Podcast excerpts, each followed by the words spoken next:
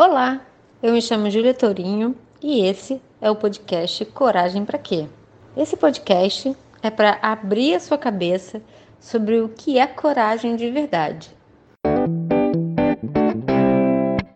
Hoje a gente vai conversar sobre essa dor tão comum que habita cada um de nós, que é a dor da tentativa de controlar a vida em suas diferentes situações e permanente impermanência.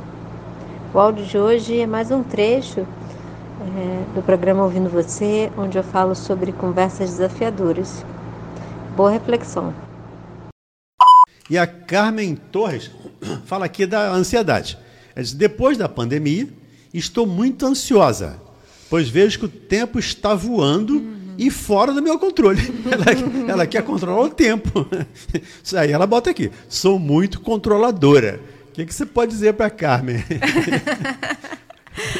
é, Carmen, eu digo que você tem esse, essa dor do controle, que é uma dor que é muito, muito comum, com, que habita, acho que todos nós.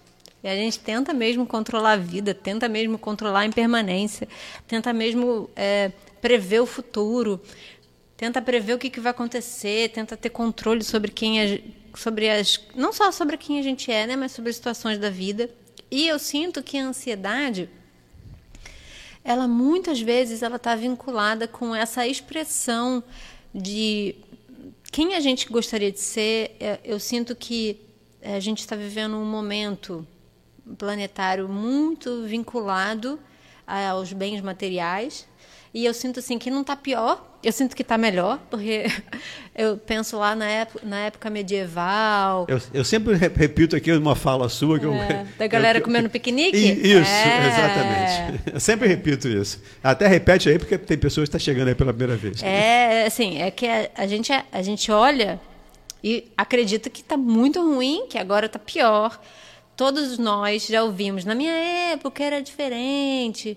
Os nossos avós falavam isso, a minha mãe fala isso, eu já começo a falar isso. As pessoas de antes de antes de nós sempre vão falar isso, eu acredito. Mas se a gente olhar historicamente, hoje a gente se indigna. Hoje a gente acha estranho, hoje a gente faz movimentos, hoje a gente grava vídeos, hoje a gente fala: não, isso não pode. Mas antes, lá da 500 anos atrás, mais ou menos, a gente pegava uma cestinha, colocava a nossa frutinha e ia no programa de domingo assistir as pessoas a serem decapitadas. Né, serem enforcadas. Levava as crianças juntos. Queimadas, né? Era o programa do final de semana. Então, a gente já está melhorando. A gente ainda vê isso, mas na televisão. É um pouco mais distante, é uma ficção. Então, embora a gente saiba que no nosso planeta existem pessoas que vivem situações muito desafiadoras, das quais a gente nem imagina, ou que a maioria de nós nem imagina, ainda assim eu acredito que a gente esteja sim bem melhor quando a gente olha para a nossa história. Mas ainda assim a gente está vivendo um momento muito desafiador, onde é muito exigido, e eu sinto, por exemplo, que a, a, os jovens que hoje têm é, 13, 14, 15 anos que nasceram com o celular na mão, que já nasceram dentro do Instagram, que já nasceram do Facebook, têm uma sensação que a vida é sobre isso. Uhum. E isso traz um quadro de ansiedade muito grande. Então, eu sinto que a maior fonte da nossa ansiedade hoje circula ao redor desse lugar que a gente acredita que a gente deveria ser de um jeito tal e também acho que tem a ver com o distanciamento da nossa essência. Quando a gente está distanciado da nossa essência, eu sinto que a ansiedade é aquela vozinha, aquele sinal de alerta que vem falar para a gente assim: olha, preste atenção, será que você está mesmo nesse caminho que que é esse caminho, que eu conheço muitas pessoas que chegam lá nas redes sociais e tão belos e formosos, fotos lindas, maravilhosas, mas no íntimo estão extremamente angustiadas, porque estão longe, distante daquilo que se propuseram a realizar nessa vida. E às vezes, quando a gente pensa assim, ah, o que, que eu vim me propor aqui nessa vida, a gente pensa assim, coisas grandiosas.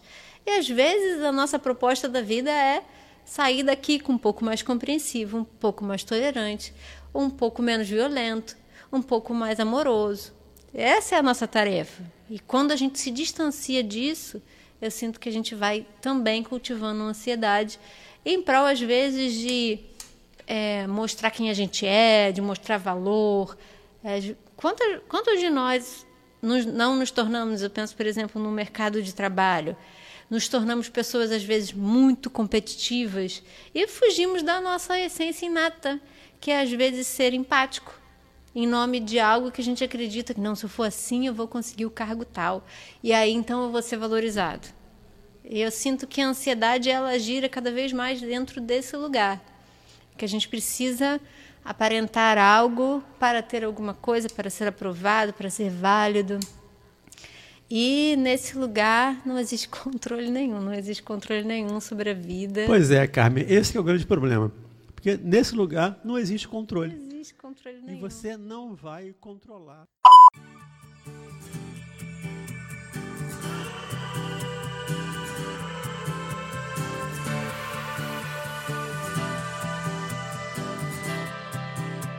Eu só consigo desejar que você se sinta motivado e encorajado por esse áudio. Lembre-se, lembre-se sempre, apenas um passo, um pequeno passo e a gente já não está no mesmo lugar. Se você ouviu esse áudio e se lembrou de alguém, envie essa mensagem para ela ou para ele e vamos compartilhar coisas boas. O mundo está tão precisado dessa corrente do bem. Ah, e não se esquece de deixar o seu comentário, vai ser importante para mim. E eu espero muito que a gente se encontre no próximo áudio, tá? Um beijo enorme e uma excelente semana.